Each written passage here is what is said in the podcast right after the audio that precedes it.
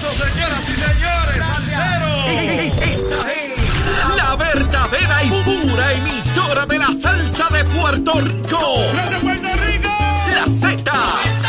WZNTFM 93.7 San Juan, WZMTFM 93.3 Ponce y WIOB 97.5 Mayagüez. La que representa la salsa en la isla del encanto.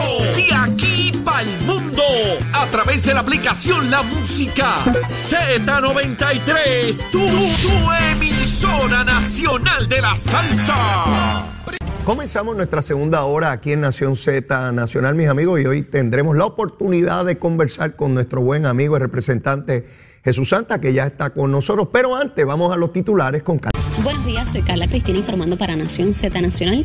De inmediato los titulares. El representante popular y aspirante a la alcaldía de Guayama, Luis Narmito Ortiz Lugo, presentó una querella contra el alcalde de Arecibo, Carlos Cito Ramírez Irizarri, en la que alega que el Ejecutivo Municipal le acusó infundadamente de violar la ley al tener una casa en el sector Las Mareas, en Salinas, lo que, según el legislador, laceró su imagen y la de su familia. En otros temas, esta semana comienza en el Senado las vistas públicas sobre la medida legislativa que busca prohibir los abortos pasadas las 22 semanas de gestación. Y tras semanas sin comunicarse con la legislatura municipal de Trujillo Alto, el alcalde José Luis Cruz Cruz envió dos cartas al cuerpo parlamentario para informar que convocará para la próxima semana la reunión que le fue solicitada. Y en temas internacionales, el liberal Emmanuel Macron fue reelegido ayer como presidente de Francia al obtener el 59 de los votos frente a la candidata ultraderechista Marine Le Pen en la segunda vuelta de las elecciones presidenciales. Para Nación Z Nacional les informó Carla Cristina. Les espero en mi próxima intervención. Estás con Nación Z Nacional por el Habla Música y Z93. Vamos, arriba, vamos arriba a quemar el cañaveral y está con nosotros el buen amigo Jesús Santa, representante. Buen día, ¿cómo estás Jesús?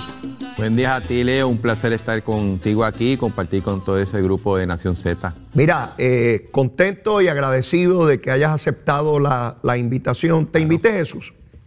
En primer Claro término, podemos tener diferencias ideológicas, pero reconozco y valoro tu trabajo legislativo. Gracias. por ser una persona siempre respetuoso, siempre informado. Hay quien tiene que buscar consenso ahora porque hay un gobierno compartido. Cuando yo miro tu ejecutoria de gobierno, veo que siempre procuras el consenso, aun cuando estés en mayoría. Y he visto tu trabajo, he visto la manera que, que- que te conduces. Y te lo digo tranquilamente, y a los PNP que se molesten, pues lo lamento. este, eh, porque es el típico legislador que uno aspira a tener. Te lo digo sinceramente. No, gracias, Eh, de personas que, que trabajen respetuoso, informado. Podemos diferir, por supuesto. En Casa Azul y yo diferimos en 20 cosas, pero estamos, estamos casaditos hace 28 años. Tú sabes. Así que eso no es problema. Nuevamente te agradezco el que estés aquí. De inmediato, eh, eh, quisiera, Jesús, a mí me preocupa este asunto de- del dinero que se deja de recibir por las foráneas, ¿no? Eh, estas empresas foráneas, es mucho dinero. Y, y sé que, que tú has estado atendiendo este asunto porque presides la Comisión de Hacienda, la Cámara de Representantes. Sé que el Ejecutivo también está atendiendo el asunto y reconozco las facultades de la legislatura, ¿verdad? Pero dado esta situación del gobierno compartido, ¿por, por dónde andamos en ese tema, Jesús? Pues mira, desde hace yo diría más de un mes, eh, literalmente tenemos comunicación, en este caso con el secretario de Hacienda, Francisco Párez. Eh, consistentemente hemos tenido varias reuniones, un poco reformulando lo que es la, la nueva ley de, de la foránea, que no, aunque es una ley local, obviamente está trastocada por la decisión del, del Tesoro Federal de, de eliminar cierto tipo de crédito o todos los créditos que, que ellos podían obtener al pagar en Puerto Rico. La comunicación ha sido franca, abierta, y entendemos que podemos lograr un lenguaje que sea eh, en, en armonía con todos los pensamientos, y el principal objetivo es tratar de lograr mantener el recaudo que tenemos. Ese es el principal objetivo de- del tipo de lenguaje que Y- estamos y- haciendo. ¿Y tú, y tú crees que, que se puede llegar hasta allá, este Jesús? Yo creo que sí, yo creo que aún sin la aprobación en el, en el Congreso, en este caso del Senado, de, de la legislación del presidente Biden, donde daría aún más ventaja a Puerto Rico porque puede proveer de cerca de un billón de dólares en créditos como tal. Eh, hay el mecanismo para que, y así se ha hablado con los distintos players, ¿no? Eh, no son muchos las entidades que participan de este crédito, de este impuesto, de que la intención al menos es mantener el recaudo que se tiene, obviamente siempre con el balance de que no hacer no competitivo a la isla. Pero yo creo que vamos en buen camino en eso. Ha, habido mucha comunicación. La realidad es que yo he tenido una, una comunicación bien abierta con el secretario de Hacienda y así lo he dicho públicamente. Yo, yo, yo te he escuchado en distintos foros señalarlo. Cuando tú hablas de los players, de, de, de estas empresas, de estas entidades, ¿Cuál, es tu parecer en torno a ellos? Eh, eh, ¿Ellos están conscientes de nuestra necesidad y hasta qué punto están dispuestos a, colaborar en este esfuerzo? Bueno, aunque yo entiendo que el señor secretario ha tenido sus reuniones con ellos y nosotros acá en la Cámara, eh, yo creo que ellos se le está diciendo el mecanismo que estamos utilizando y la necesidad de que ese tipo de aportación se mantenga. Obviamente, este tipo de empresa busca siempre algún beneficio adicional, Pero, pero estamos buscando al menos de que según tal y como está ahora ese impuesto no les afecte de una forma drástica y que a la misma vez estamos haciendo eh, los esfuerzos para no quitarle competitividad, porque aunque estén en la isla, necesitamos que ellos sigan trayendo productos para que sigan desarrollando en el país, de otra manera se nos van a ir. Y, en esa línea, pues yo creo que ha habido, por lo menos la apertura, ha habido la comunicación, entiendo, del gobierno como tal, gobierno central como de la Cámara. Inclusive en ambos casos hemos pedido algún tipo de lenguaje que nos ayude un poco a manejar este, este asunto. Jesús, hay, hay muchas cosas que, tiene que atender tu, tu comisión. Está de, un lado esa situación, está de otro lado una reforma contributiva que también va de la mano con todo este esfuerzo. También te he escuchado haciendo el planteamiento público que estás en sintonía con el secretario de Hacienda para, para lograr eh, esa, reforma. Háblame, ¿verdad? De lo que puedas hablarme de esa reforma, porque estamos todos deseosos de saber. Cada administración PNP y Popular, Jesús, intenta eh, tocar para dar beneficios a nivel contributivo. Y llevamos ya mucho tiempo, Jesús, cada administración con sus enmiendas y sus cambios, pero esa clase media todavía siente que, no se le, que no se le atiende con la urgencia que debería. Los sectores desposeídos pues tienen unas ayudas, los sectores pues adinerados pues obviamente tienen los recursos, pero esa clase media, Jesús, eh, eh, ¿qué, hay de eso ahí en esa reforma? Ok, eso ha ido un poco más lento, pero está caminando también. Me digo un poco más lento porque no tenemos un lenguaje definido, pero sí también conversaciones con el ente económico de gobernador, ellos han decidido hacer estos grupos, ¿no? estas juntas, estos comités para ir buscando alternativas. Nosotros hemos decidido hacerlo individualmente por otras razones, eh, pero también mantenemos comunicación para ello. Hay que atar esto un poco a la 154, porque en la medida que nosotros seamos exitosos en mantener lo que se recaudo de la 154, ¿qué es eso? Eso es el impuesto a las foráneas, como tal, que es lo que el tema anterior. En la medida que logramos tener ese ingreso, puede ser más efectivo entonces hacer un tipo de reforma contributiva. Recuerda que tiene que ser eh, neutral en cuestión de los ingresos como tal. Y, traigo el dato de que para efectos del plan fiscal eh, baja esa cantidad de dinero a cerca de 1.190 millones de dólares al año, ese recaudo. Si nosotros podemos mantener los 1.600, 1.700, lo que estamos buscando es que esa diferencia sea parte de lo que sería un, tipo de, alivio a los distintos sectores económicos del país. Eh, Obviamente mantenemos también comunicación, ellos lo están haciendo por comité, nosotros estamos haciendo, nos estamos reuniendo con los sectores individualmente, trayendo el, propósito. En términos de la Cámara tenemos prácticamente unos objetivos principales. Uno, obviamente necesitamos que, la carga contributiva sea mejor repartida y buscar mecanismos que amplíe la base, porque parte del gran problema que tenemos es que prácticamente cargamos a los responsables y los irresponsables nunca entran. Y, a la falta de dinero son los responsables los que generalmente pagan más. Por lo tanto, tiene que ser mecanismo que nos ayude a ampliar la base contributiva y con eso que la carga a todo sea menor posible.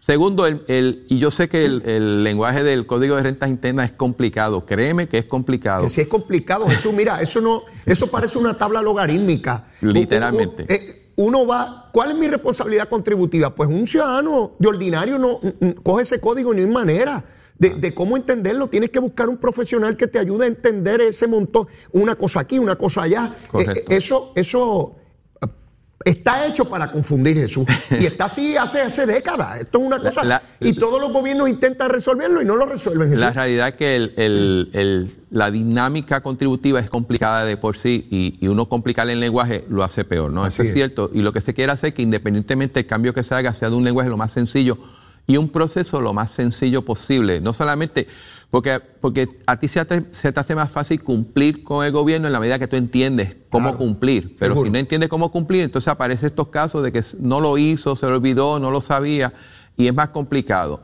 Y tercero, otro de los aspectos que estamos buscando, la mejor forma de tú evitar aumentos de tarifa o de impuestos es en la medida, uno, que tú aumentes la base y dos, que Hacienda haga el trabajo con los recursos de personal y electrónicos que tiene que tener. Claro. Para que tenga una idea, Hacienda hoy tiene la mitad de la gente que tenía hace 10 años.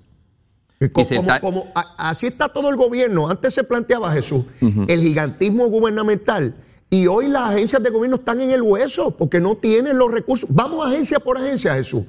y, nos vamos a encontrar que, no pueden cumplir casi con su responsabilidad estatutaria porque no tienen, no, no, no, estoy hablando de dinero, los seres humanos que tienen que hacer el trabajo, Jesús. Correcto. Y, mira, te voy a dar a nivel de los seres humanos. Eh, hoy un Hacienda ofrece eh, un salario de entrada para un contable de 1.400 dólares. Imagínate tú. Eso es 8.50 a la hora, eso es mínimo. O sea, es imposible, aun cuando la gente se vaya retirando, tú reclutar nuevo personal y en eso tengo que dar crédito al esfuerzo que se está haciendo para revisar las, las tablas de, y las plazas ¿no? del gobierno, porque es importante porque entonces sucede el otro fenómeno, Leo.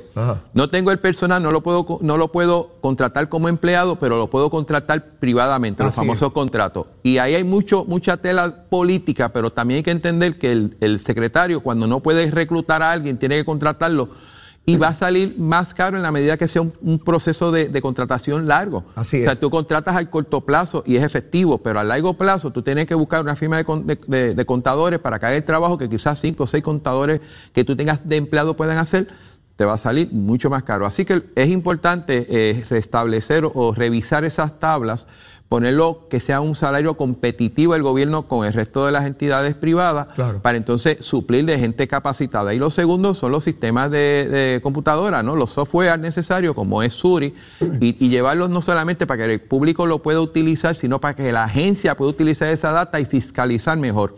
En la medida que se fiscalice, se logre aumentar la captación, yo le aseguro que los recaudos de gobierno pudieran aumentar y entonces la carga contributiva tiene que reducirse. Mira, Jesús, antes de ir a la cosa, eh, eh, ¿verdad?, de la tecnología, dijiste algo que, me parece que es importante que, lo destaquemos. Tú planteas, la responsabilidad siempre cae sobre los responsables. pues el que paga la contribución, pues le sigo imponiendo a ese, pues yo sé que paga, hasta que lo ahogas. Por otra parte, tú dices, vamos a, no caerle encima al responsable, vamos a buscar al que no cumple. Correcto. Y, y tras de ese sector, hemos estado por mucho tiempo ¿Qué te hace pensar hoy? ¿Qué herramientas tenemos hoy para ayudar a ampliar esa base, identificando a ese que no cumple? ¿Cómo lo logramos, Jesús?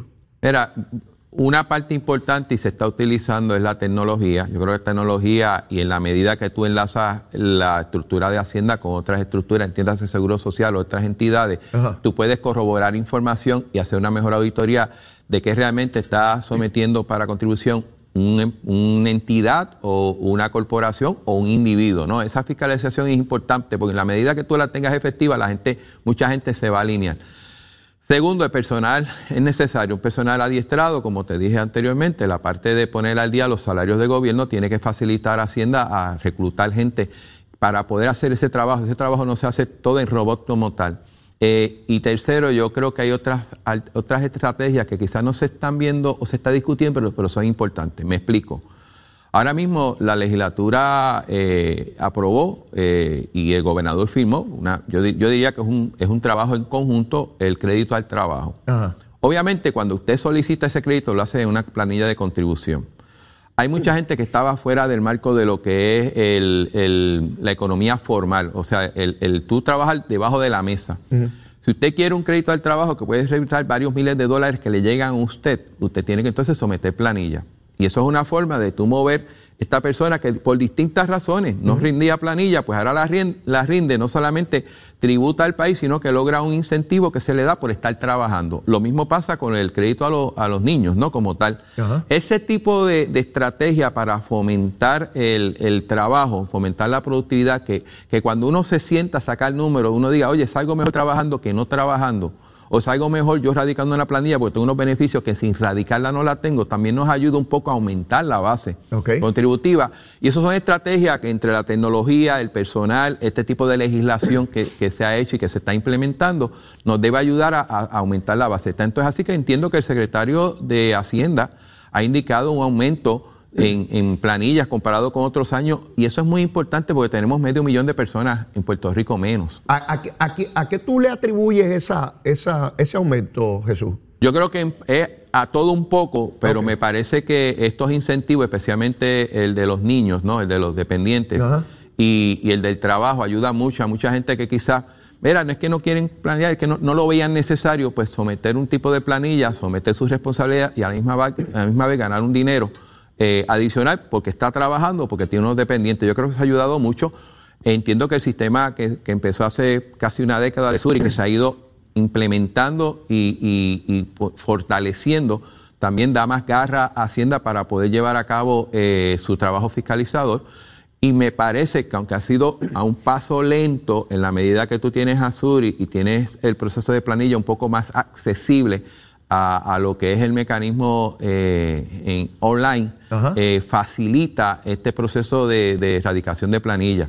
Tengo que reconocer también que el hecho de que, de que los reintegros eh, estén llegando más rápido es también un disuasivo para someter también... Este más de, mil millones se han, se han, se han pagado.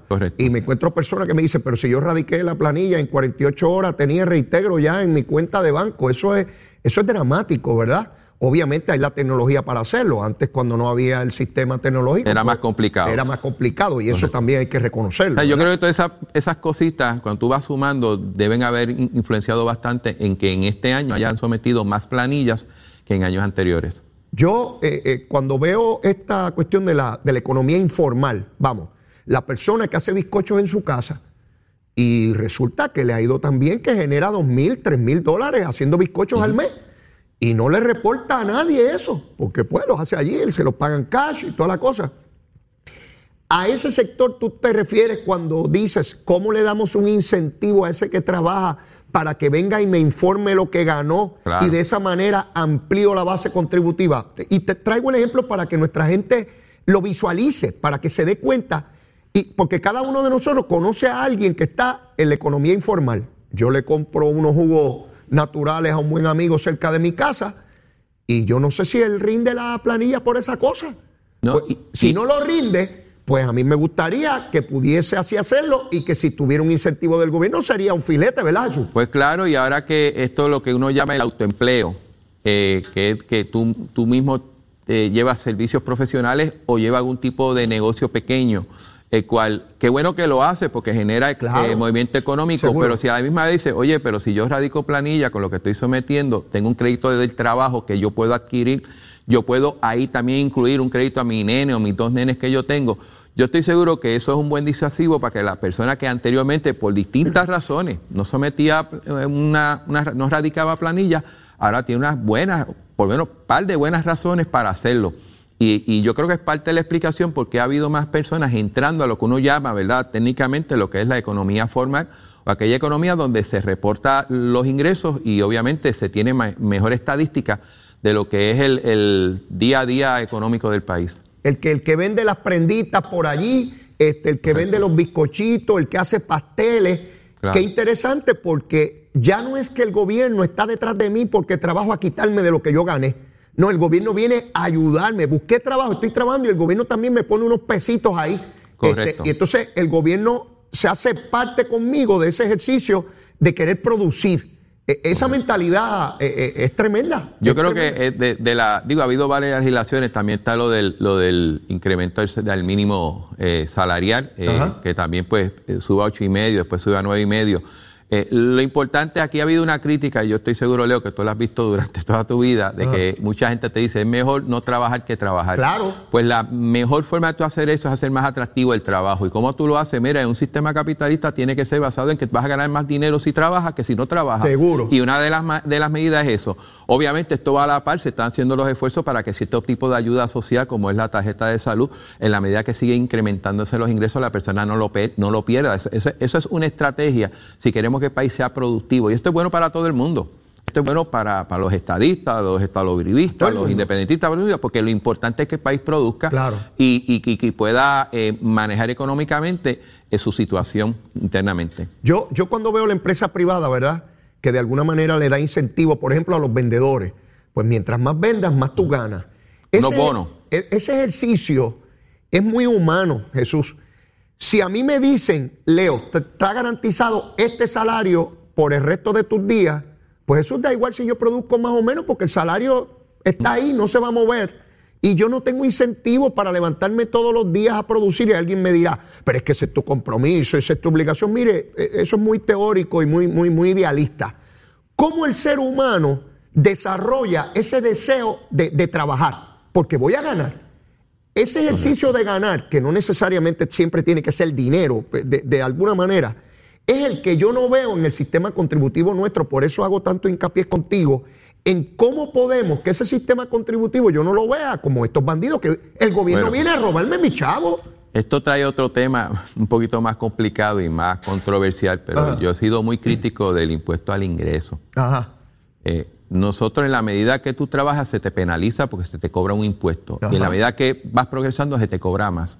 Yo creo que una manera, hay- no es que uno no pague por el ingreso que uno gana, pero uno tiene que tener un tope, un cap y pararlo ahí porque eso evita muchas veces que, que una persona trabaje porque cada la gente te dice, mira, ¿para qué yo quiero un aumento si el gobierno se va a quedar con él? Eso es un comentario muy común en la calle.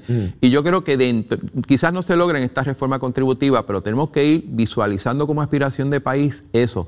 O sea, yo buscaría otro mecanismo de ingreso al gobierno que no castigue el esfuerzo que tú haces por ganar tu dinero. Porque, porque en ese sentido eh, eh, desanima, ¿no? Eh, o provoca que llegué hasta aquí y no voy a ganar más porque si gano más me paso del bracket y en vez de pagar un 20% pago un 28%. Esas cosas se dan Sí. y, y evitan que la, inclusive el, el progreso de la misma persona, ¿no? Y, y yo creo que esas cositas uno tiene que, que manejarlas a futuro de otra manera, cosa de, de no castigar el que produce, porque al final del día que el que no produce tú no le cobras impuestos, entonces el que está produciendo para el país le estás cobrando. Así que Concurro, hay, que hacer algún tipo de cambio, no es que se elimine totalmente, pero tiene que ser algo menos... menos Oneroso. eh, oneroso, correcto, para la persona que trabaja. Jesús, el- lo- la única observación, y coincido contigo en el planteamiento, la única observación que haría es eh, hasta cierto punto, porque hay unos sectores sumamente adinerados que no los vamos a dejar en una, ¿verdad? En, en una etapa. Ah, no, bueno, estoy hablando de, de la De persona, media, del trabajador, ¿no? De, la ya, perse- el- ya. de quizás el autoempleo, el trabajador. Perfecto. Obviamente la parte corporativa son otros 20 pesos, Ya. que también bien- llega un balance de aportar lo que, a la lo que socialmente le corresponde, pero a la misma vez que, que sean competitivos a nivel mundial, ya no solamente a nivel de, de país o con los Estados Unidos. Yo creo que la economía a nivel, como están las cosas, tiene que competir con todo el mundo y, y hay que tener ese tipo de balance. Y hay un movimiento a nivel mundial de tratar de tirar un, un impuesto mínimo a todo el mundo y yo creo que eso, si lo sabemos trabajar, nos puede ayudar muchísimo. En términos de, de tu comisión y el trabajo que se tiene que hacer para el próximo presupuesto, pues ya, ya ustedes comenzaron ese trámite. Sí, llevamos, yo creo que esta de las legislaturas del año pasado y esta que empezamos, si no a final de marzo, principios de abril, a traer las, la- las agencias Las para que nos expliquen lo- los presupuestos. Obviamente, en este caso estamos utilizando el borrador de presupuesto sometido por el señor gobernador a la Junta. Todavía la Junta no lo ha evaluado, pero la experiencia nuestra desde que está la Junta es que casi el 96, 97% del presupuesto no varía. Por lo tanto, nos tomamos la libertad con tiempo de, de invitar a los distintos secretarios a que eh, expliquen su presupuesto. Eh, en, igual que el año pasado, pero en esta ocasión lo que hemos cogido las entidades más grandes, lo que es por ejemplo salud, lo que es seguridad, lo que es educación, lo hacemos en conjunto, Senado y Cámara, aunque entendemos que el proceso empieza en Cámara, Claro. pero yo creo que es lo razonable. Y hemos logrado un acuerdo con la Comisión de Hacienda del Senado de compañero Juan Zaragoza para entonces las, las entidades más pequeñas un poco dividirnoslas, ¿no? Y compartir la información para no traerlos dos veces acá.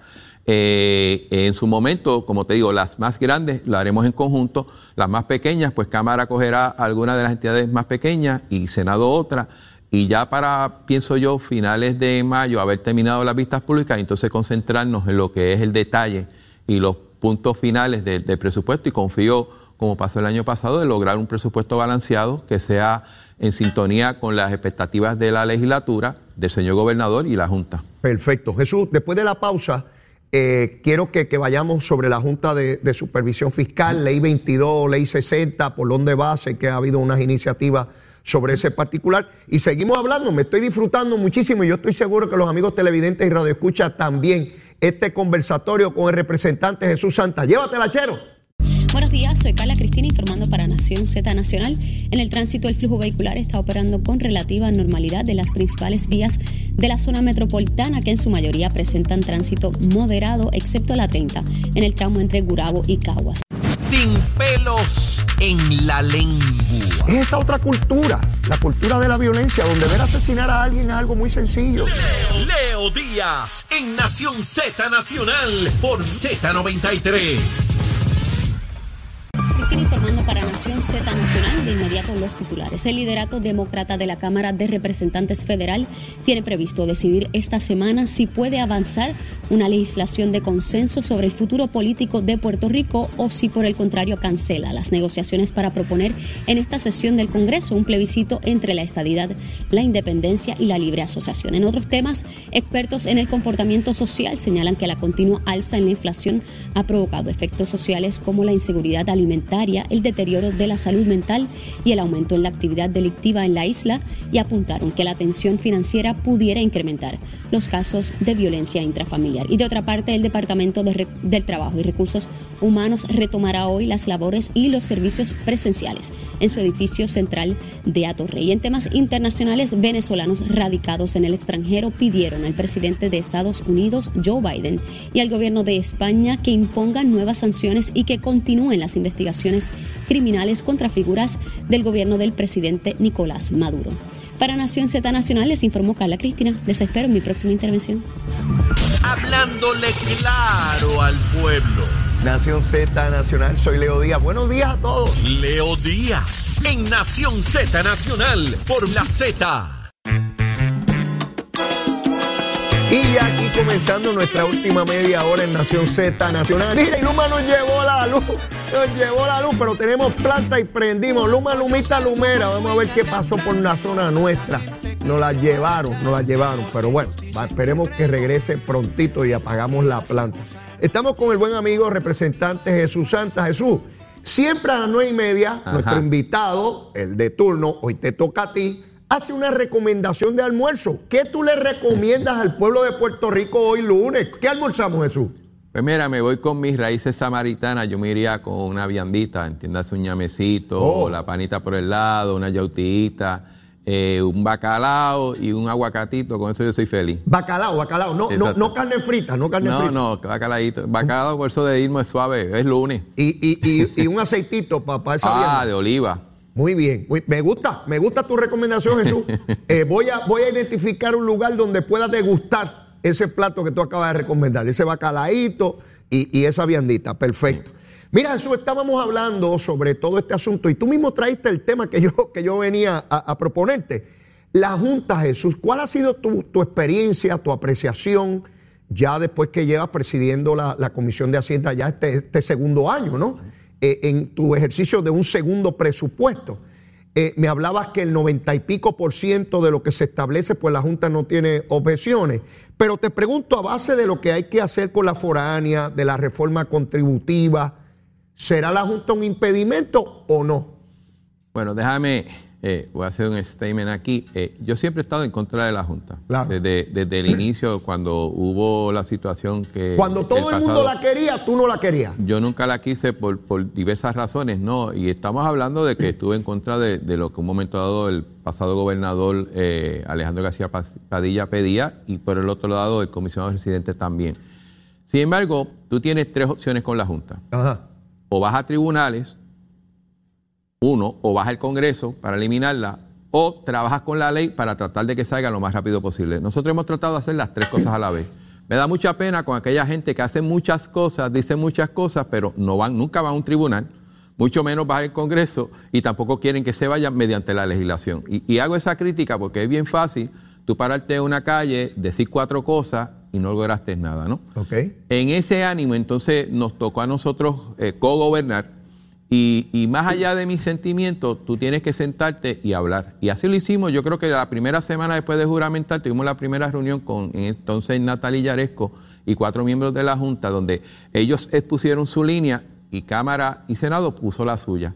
Aún así, tengo que reconocer que hemos mantenido comunicación. En ocasiones ha sido buena, en otras ocasiones ha sido un poquito difícil pero, pero hemos tratado de lograr lo más posible para beneficio del país y yo creo que ese fue el esfuerzo que se hizo con el primer presupuesto balanceado, donde independientemente de todo lo que salió durante ese proceso, al final del día la legislatura lo pudo aprobar, lo, firmó el señor gobernador y, lo, y lo aceptó la Junta de Supervisión Fiscal. Lo mismo pasó con el plan de ajuste de deuda, que tengo que reconocer que si el gobernador y la legislatura no, hubiera estado, no hubiéramos estado unidos, no hubiéramos logrado el mayor objetivo que era proteger las pensiones. Así es. Eso, esa es la verdad. Y cada uno tuvo su rol y su papel.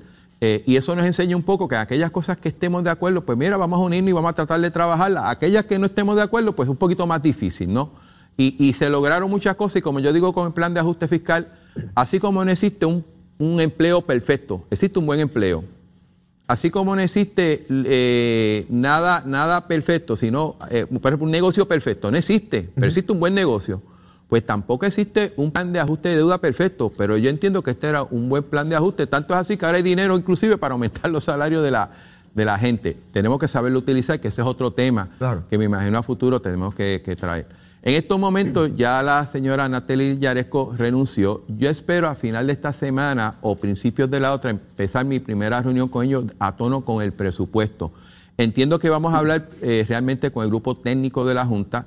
Eh, tengo que decirte que siempre ha habido comunicación, no siempre ha sido todo eh, color de rosa, pero están ahí, me gusten o no, y hay que trabajar con ellos. y, y fuera de eso, yo creo que la estrategia aquí, en la medida que tú quieres mover algo, tienes que tener la información en la mano y la razón en la mano. O sea, no puede ser sí porque sí. O sea, si se puede asignar un dinero, dile por qué hay que asignarlo, qué beneficios tiene y de dónde sale. Si tú vas con esa línea, tienes muchísimas oportunidades de, de mover tu- las- los temas que tú tengas, distinto a que yo quiero esto y si no es eso, me llevo el bate, la bola y guante. Eso no funciona así. Eso, eso que, que acabas de plantear me parece medular y es la manera en que yo te he visto a ti conduciéndote en, en la vida pública. Y vuelvo a insistir sobre ello porque es importante, eh, y esta es mi opinión, ¿verdad, Jesús? Los partidos políticos y los electores cogen en primaria a, a- las personas que eventualmente figurarán en una papeleta y se le presentarán al pueblo de Puerto Rico. Y hay que escoger personas que estén conscientes de la, de la enorme responsabilidad que tienen una vez son electos.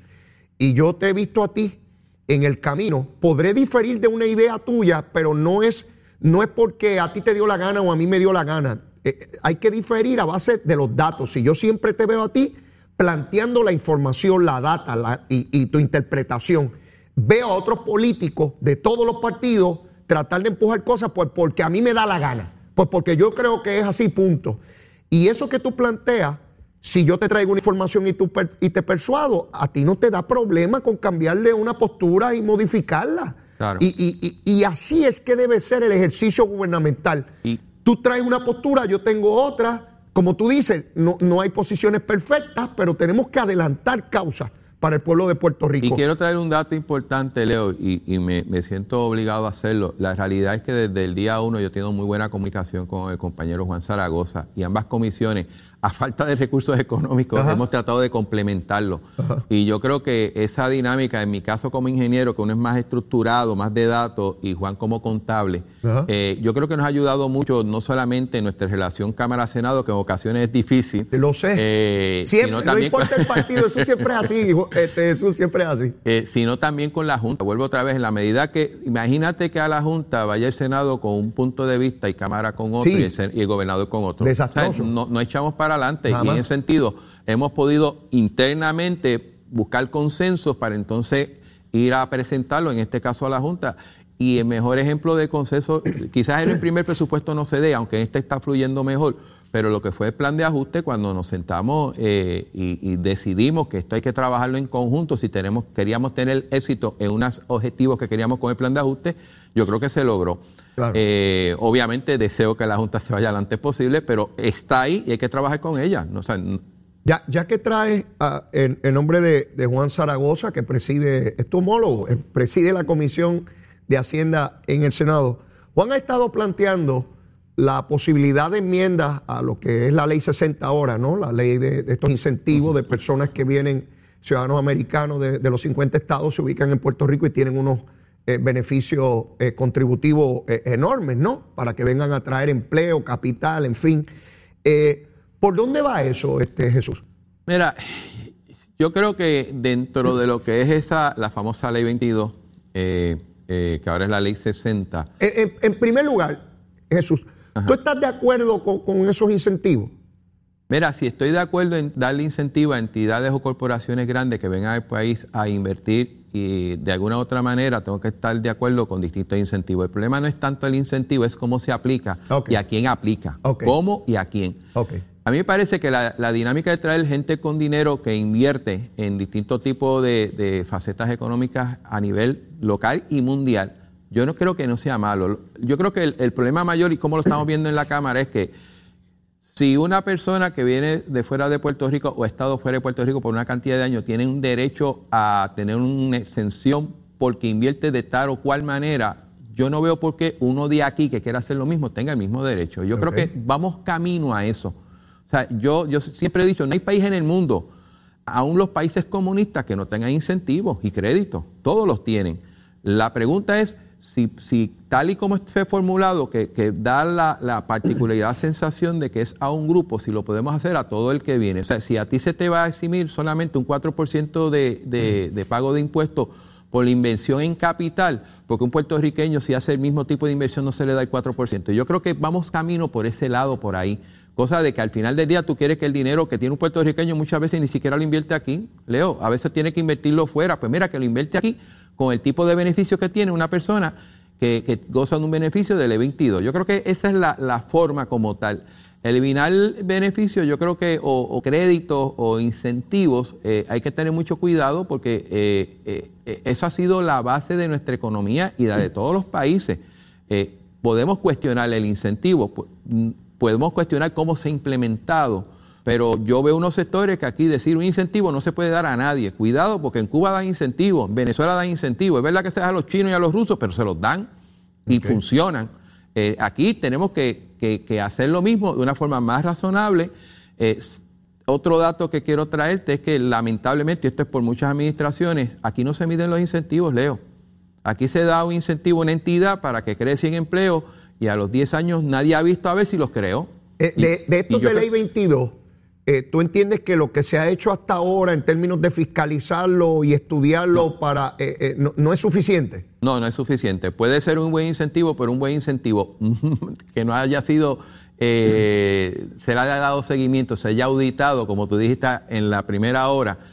si tú no auditas algo, si no le das seguimiento, pueden suceder muchas cosas. ¿Y, qué, ¿Y qué faltaría, Jesús, para que se pueda dar esa esa evaluación rigurosa de esos incentivos? Pues ¿Qué, tú harías? Yo creo que en esta parte del DIDEC tiene que crear un, organismo eh, que se dividendo. Obviamente tú tienes que ser más estudioso cuando tú, a quién tú le das un incentivo y para qué propósito.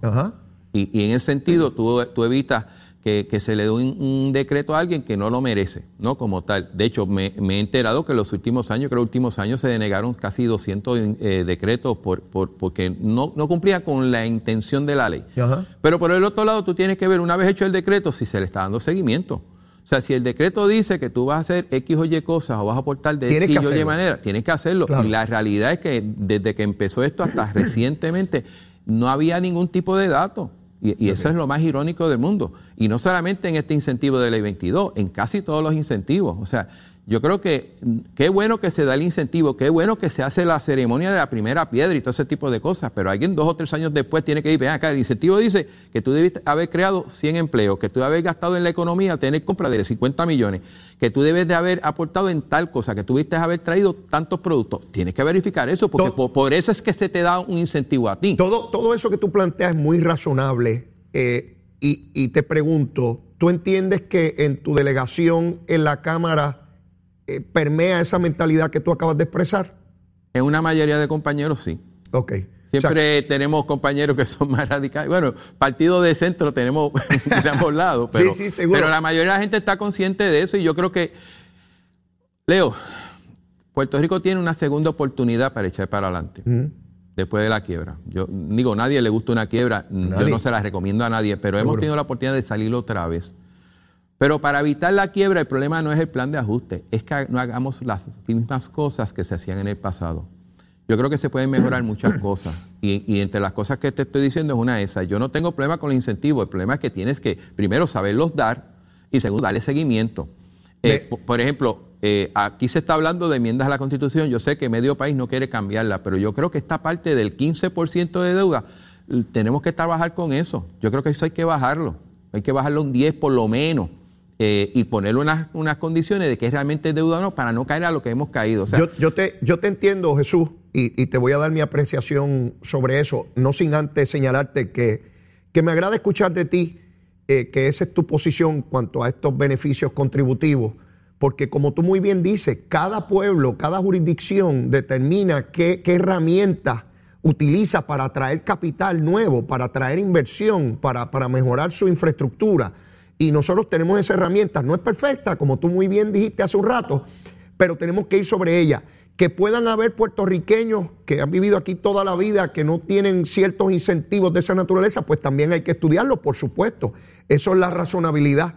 Lo que yo he visto a través de los años, Jesús, es unos sectores criminalizando la actividad económica. Y si alguien tiene dinero, le dice que es, un corrupto y un pillo. Y si viene de afuera es otro pillo. Y nosotros no podemos funcionar así porque el dinero que tú tienes, Jesús, en tu comisión de Hacienda para repartir en un presupuesto, proviene de la empresa privada porque el gobierno no produce dinero.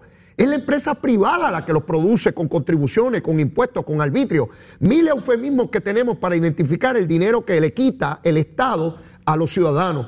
Eh, y, me parece muy bueno lo, lo, lo, lo que acaban de... Y darte un dato, eh, solamente la foránea el año pasado fueron 1.700, 1.800 millones de dólares. Eso es casi un 20% del total del presupuesto. Sí, sí. Sin contar las contribuciones corporativas, que ese es otro montón de dinero más. O sea, a nivel de corporaciones, eh, las corporaciones aportan más o menos, es un poco menos del 50% del presupuesto de la isla, es un 40 o 50%. O sea, aquí esto, esta cuestión de que no aportan cuidado, pero como tú dices, hay sectores que casi es un pecado tú tener dos pesos en el bolsillo y no puede ser así. Claro que no, claro que no. Y si alguien obtiene ganancia de su trabajo, pues, pues le dicen mil barbaridades. Uno puede ver un comerciante con un edificio, con una operación y probablemente no tiene los ingresos que uno imagina, porque tiene que pagar renta, tiene que pagar empleados, tiene que pagar seguro, tiene que pagar agua, tiene que pagar luz, el, edificio está hipotecado. Eh, eh, si, si no abre la puerta, no tiene ganancia ese día, no es como el que tiene un salario garantizado los 15 y los 30. Eh, mi padre tenía un pequeño colmado, yo sé lo que es fajarse ahí a ver si llegan los chavitos, porque no están garantizados, hay que salir a trabajar. Tú eres ingeniero, tú sabes el esfuerzo que tienen que, operar los ciudadanos. Sí que con relación a la ley 22 siempre se puede mejorar más. Claro. Y yo creo, Jesús, y esto te lo lanzo, ¿verdad? Como, como, como una idea mía, o una preocupación más bien, la Universidad Jesús. Esa Universidad de Puerto Rico, eso es un tesoro inmenso. Y, a mí me encantaría ver cómo podemos ser creativos con estos sectores adinerados que llegan a Puerto Rico, que hagan aportaciones, pero a cosas específicas en la universidad. No es, no es lanzar ahí a ver cómo lo gastan. Jesús programa de, tecnología, de, ciencias y matemáticas, de, de, crear empresarios, Jesús, nos educan para ser un empleado de alguien. ¿Por qué no educamos a los jóvenes nuestros a montar entidades, negocios, empresarios? Eh, y ven eso como, como, un pecado, como una cosa maligna. Y, que se traiga dinero de ley 22 o de ley 60, como le llamen, hacer aportaciones específicas al mejor talento que tenemos en Puerto Rico. Yo estoy totalmente de acuerdo con eso. Yo creo que inclusive a ellos le conviene. Al, empresario local y de afuera que viene, que invierte, fíjate qué interesante. los critican, pero son los que invierten en el país. Claro, La pregunta es si ellos invierten en el país. claro. O claro. sea, eh, eh, eh, esa es la gran ironía. Obviamente yo sé que en la política se dan muchas cosas, Sí. pero yo creo que uno tiene que ser responsable en su, en su decir y en su hacer, ¿no? Como tal. Eh, este tipo de aportación que pudieran hacer no solamente los de Ley 22, los de- las demás entidades que de alguna u otra manera logran algún tipo de incentivo o crédito a la Universidad de Puerto Rico, les beneficia a ellos porque al final del día el país se está moviendo poco a poco a lo que es la, la economía del conocimiento Así es. donde más que la fuerza eh, se maneja mejor lo que es el- el- la mentalidad, la creación. Seguro. Y eso se logra, el, el talento tú lo logras basado prácticamente en qué sale de tus universidades.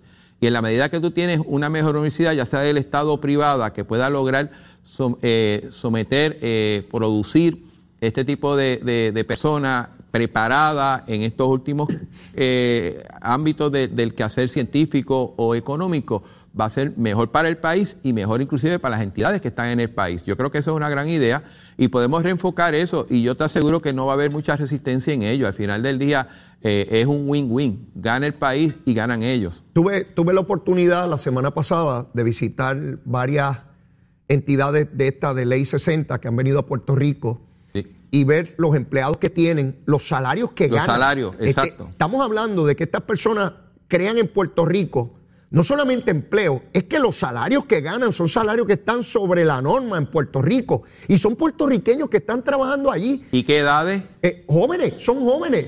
Jesús, fui a uno donde tramitan todo lo que tiene que ver con hospitales en los Estados Unidos, todo lo que tiene que ver con las reclamaciones a los seguros de los pacientes. Lo están haciendo desde Puerto Rico con unos salarios espectaculares para el personal y son boricuas, jóvenes allí que de otra manera no tendrían empleo o probablemente estuvieran viviendo en la Florida Central busca- buscando un empleo. Así que eso produce, no podemos criminalizar la actividad económica como hacen algunos sectores, a mi juicio irresponsablemente eh, en Puerto Rico. Eh, Jesús, nos queda poco tiempo, pero el asunto de la crudita, ¿cómo está en el Senado? Ok, qué, qué bueno que me lo, me lo pregunta. El viernes pasado, en una comunicación que tuve con el secretario de Hacienda, quedamos en el día de hoy a hacer una reunión, eh, Comisión de Cámara, eh, de Hacienda de Cámara y Comisión de Hacienda del Senado, Ajá. porque él tiene una preocupación eh, que se había traído. Nosotros entendíamos que con reglament- dejándole libre la reglamentación a ellos y al DACO podían trabajarlo. Ellos entienden que necesitan algún tipo de, de lenguaje para así permitirlo.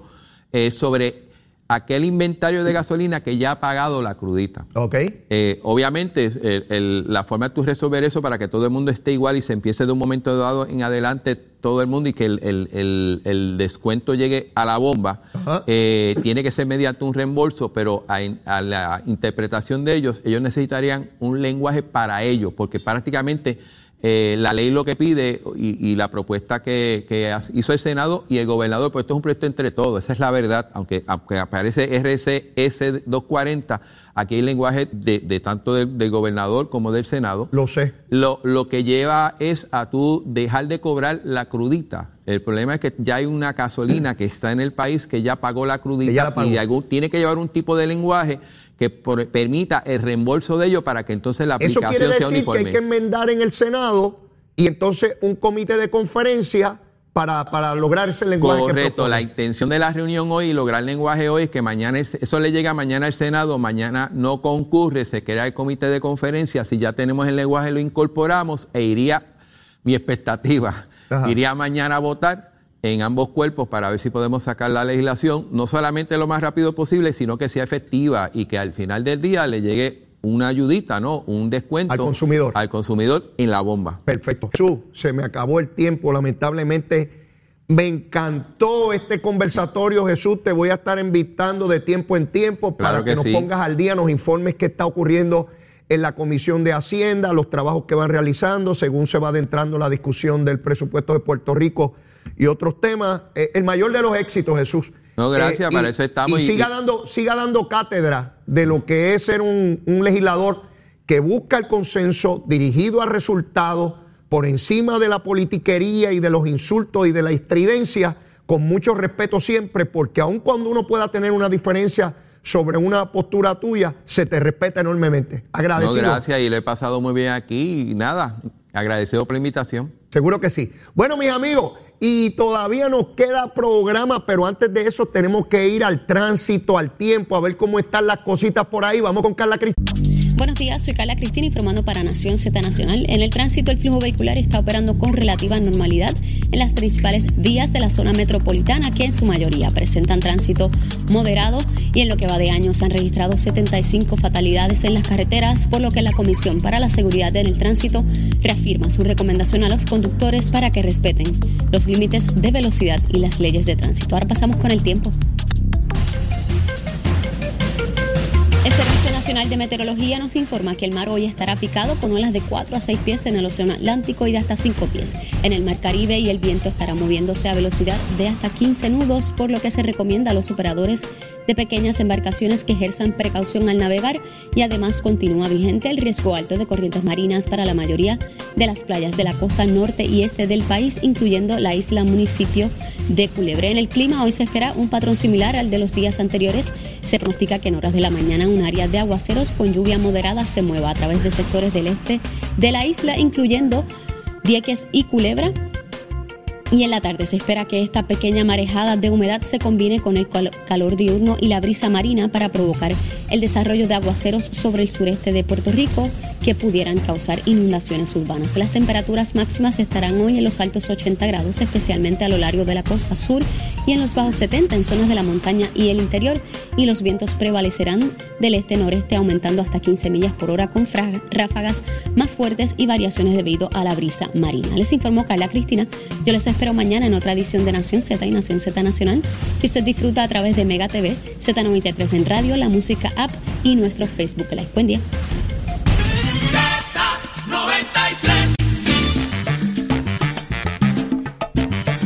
Bueno, allá en Francia, el presidente Macron en la segunda vuelta electoral logró el triunfo, así que continúa como presidente eh, de Francia. Y de igual manera, acá en los Estados Unidos eh, falleció el ex senador Orrin Hatch. Este senador tuvo una participación muy importante en todo lo que tuvo que ver la ley promesa y mirar las finanzas del gobierno de Puerto Rico. Estuvo décadas en el Senado federal, una persona muy respetada en el Partido eh, Republicano. Y con eso ya yo me despido por hoy lunes, mis amigos. Recuerden, el último día para rendir la planilla hoy, hay que rendir la planillita para, mire, para que llegue rapidito los chavitos para atrás. Ya usted sabe cómo es. Mire, y como siempre, la súplica, si usted todavía no me quiere, quiérame que soy bueno, mire, una chulería en pote, una chulería de tití, seguro que sí. Y si ya me quiere, sígame queriendo. Mire, eso es lo que hay, mucho cariño, mucho amor, mucho amor. Los quiero mucho, será hasta mañana. Llévatela, chero. The number one FM station in PR. La Z.